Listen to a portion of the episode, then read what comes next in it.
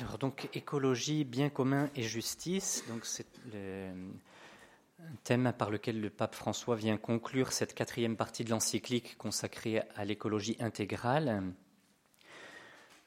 Euh, pour commencer, juste un petit rappel encore sur cette notion d'écologie intégrale qui est si importante et qui est un peu le, cœur de l'encyclique et de l'enseignement de l'Église sur la question de l'environnement, parce que justement, elle intègre écologie intégrale elle veut précisément intégrer l'homme, alors que, euh, paradoxe euh, stupéfiant, en général, l'homme est exclu de l'écologie et des problématiques de l'environnement. C'est Jean-Paul II le premier qui avait parlé de l'écologie humaine dans son encyclique sociale Centesimus Annus. Et Benoît XVI avait repris cette expression de manière très remarquée dans son discours au Parlement allemand en 2011.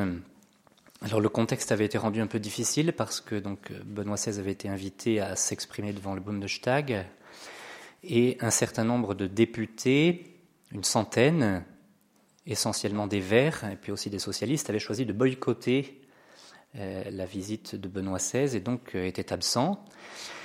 Et euh, Benoît XVI a beaucoup impressionné par un discours magistral sur les fondements de l'état de droit et avec beaucoup de finesse, il a évoqué, précisément alors qu'un certain nombre de vers euh, s'étaient euh, absentés volontairement, il a évoqué la question de l'écologie euh, d'une manière très positive, en disant très finement qu'il était, qu'il abordait cette question sans faire de publicité pour un parti, parce que rien ne lui était plus étranger. Et donc il avait dit ceci, l'importance de l'écologie est désormais indiscutée. Nous devons écouter le langage de la nature et y répondre avec cohérence. On reviendra sur cette question de la cohérence. Je voudrais cependant aborder avec force un point qui, aujourd'hui comme hier, est, me semble-t-il, largement négligé. Il existe aussi une écologie de l'homme. L'homme aussi possède une nature qu'il doit respecter et qu'il ne peut manipuler à volonté. C'est exactement ce que vient de dire frère Benoît, père Bernard. L'homme n'est pas seulement une liberté qui se crée de soi, l'homme ne se crée pas lui-même. Il est esprit et volonté, mais il est aussi nature. Et sa volonté est juste quand il respecte la nature, l'écoute, et quand il s'accepte lui-même pour ce qu'il est, et qu'il accepte qu'il ne s'est pas créé de soi. C'est justement ainsi et seulement ainsi que se réalise la véritable liberté humaine.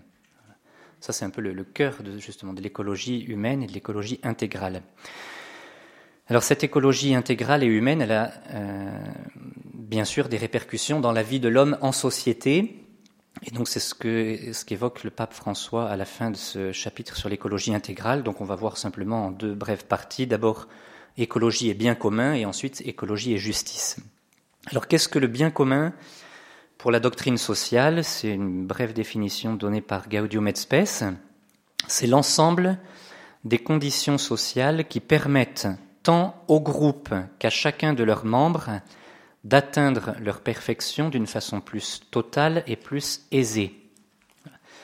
Donc, bien sûr, le bien commun va avoir un, un lien étroit avec l'écologie et particulièrement avec l'écologie humaine.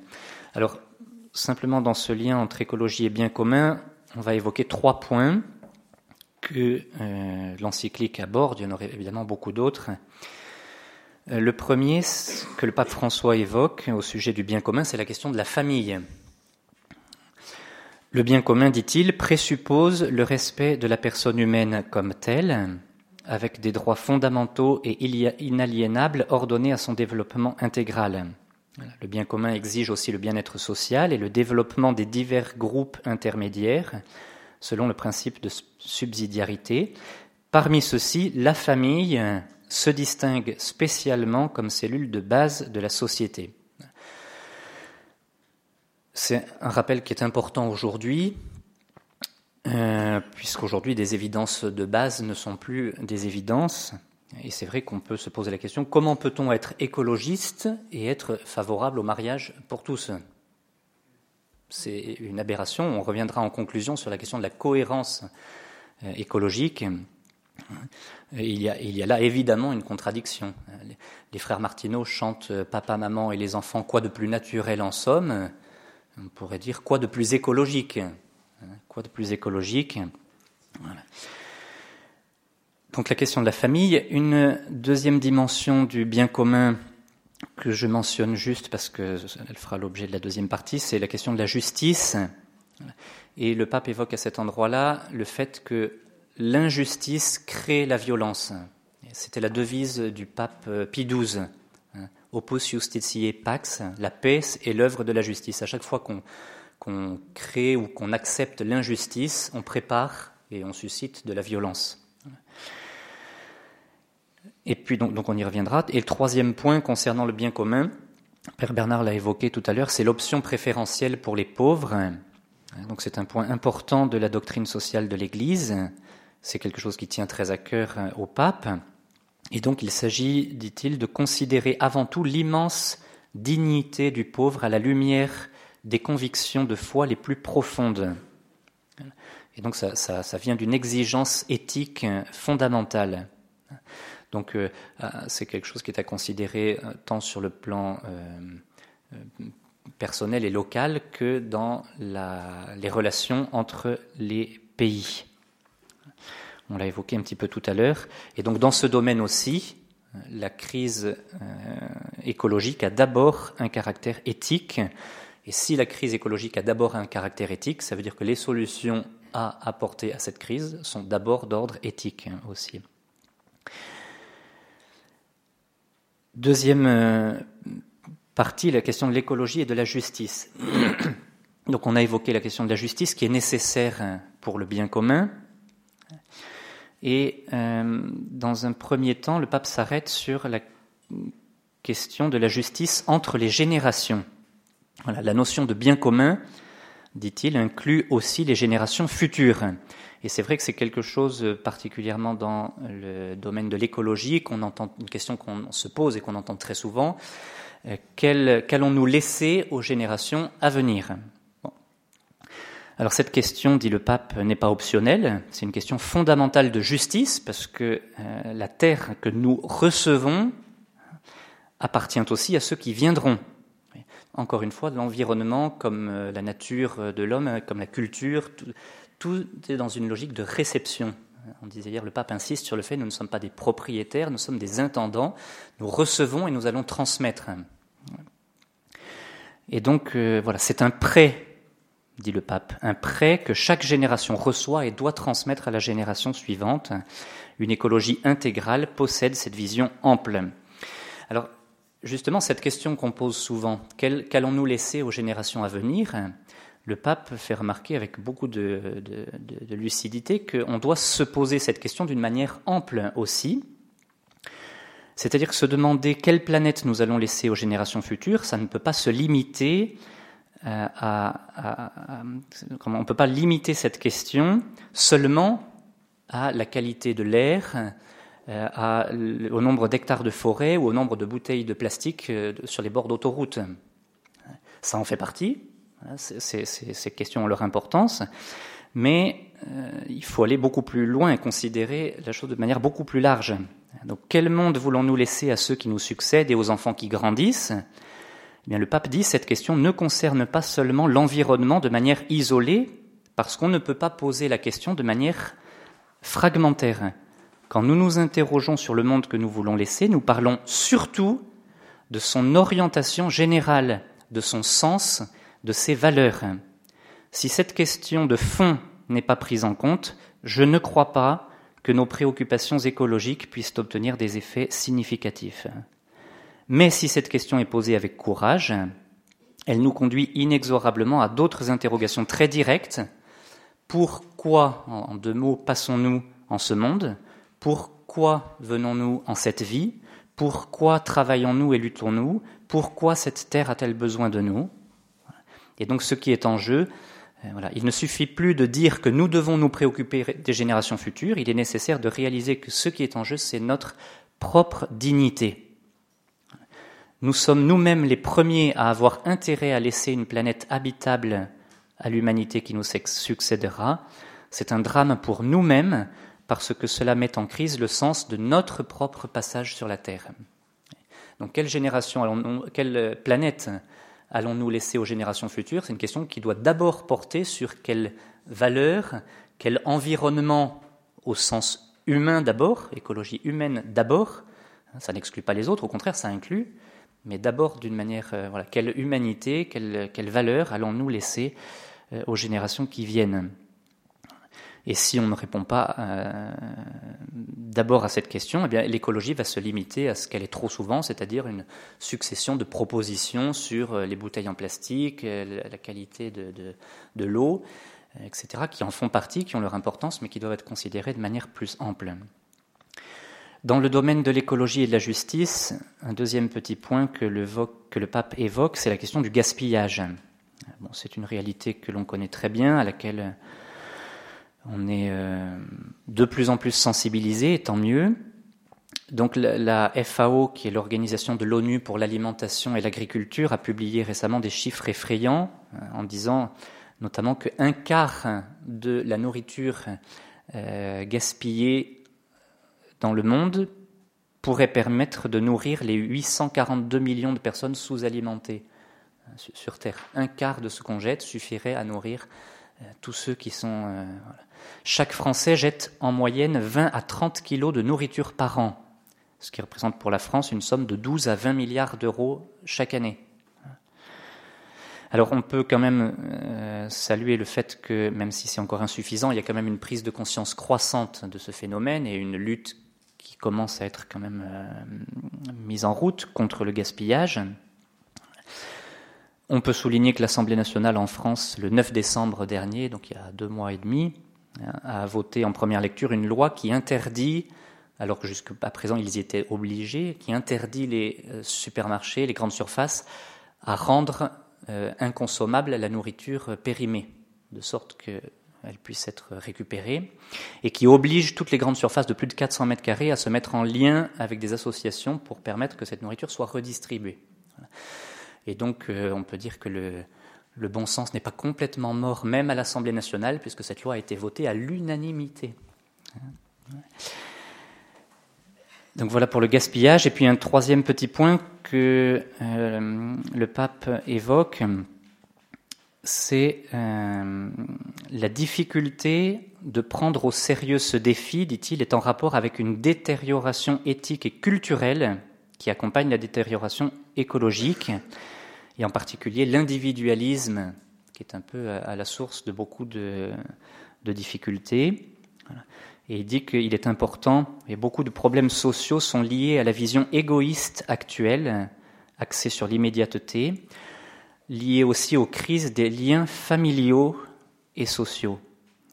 Donc le fait, l'individualisme actuel met de côté les, valeurs fondamentales qui sont nécessaires pour l'écologie.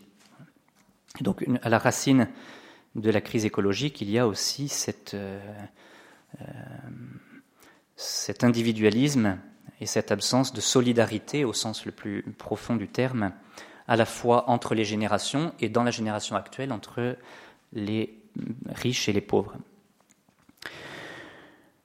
Euh, en conclusion, deux points importants. D'abord, le fait que la crise écologique aujourd'hui, si elle est évidemment une difficulté, euh, il y a quelque temps, euh, on a, vu une phrase de Winston Churchill qui est très intéressante. Il dit pour, les, pour le pessimiste, les opportunités sont des difficultés. Pour les optimistes, les difficultés sont des opportunités. Donc une opportunité de la crise écologique actuelle pour les chrétiens, c'est de pouvoir montrer dans ce domaine qui touche tout le monde quand même, de pouvoir montrer l'adéquation de notre foi et de nos convictions avec la nature des choses et avec la, réalité. Et ça nous, ça nous aide, en quelque sorte, cette crise de l'écologie, à nous placer sur un plan rationnel accessible à tous. Pour, euh, voilà, on peut dire que l'écologie peut être un lieu privilégié pour montrer la cohérence de la foi chrétienne avec la nature, avec le, logos, donc la, raison, le sens qui, euh, qui est à l'origine de cette nature. Sur cette question justement de cohérence, hein, le, le, mot était employé par Benoît XVI euh, en, Allemagne, je mentionne un, débat qui avait été fait dans Famille chrétienne en mai 2015 entre Tugdual Derville et Nicolas Hulot. Et il y a des, passages extrêmement intéressants, si vous avez l'occasion de, le retrouver. Je vous cite euh, un petit point de ce que disait Tugdual d'Erville.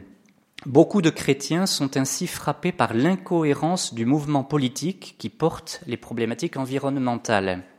Ils se disent pourquoi un parti qui lutte contre les OGM ne conteste-t-il pas les organismes humains génétiquement modifiés? Comment une société peut-elle protéger ce qui entoure l'homme sans protéger l'homme?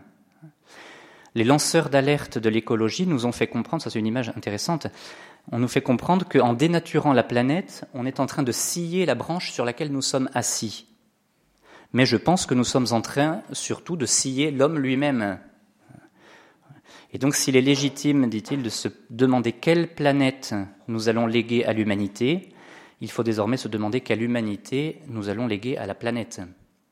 Le, sens des choses. Et ce qui est très intéressant, c'est de voir euh, combien Nicolas Hulot, pour lequel on peut avoir de l'estime par ailleurs, mais est embêté sur ces, questions. Il a été un petit peu poussé dans ses retranchements par le journaliste de Famille chrétienne et par Tuc du Alderville.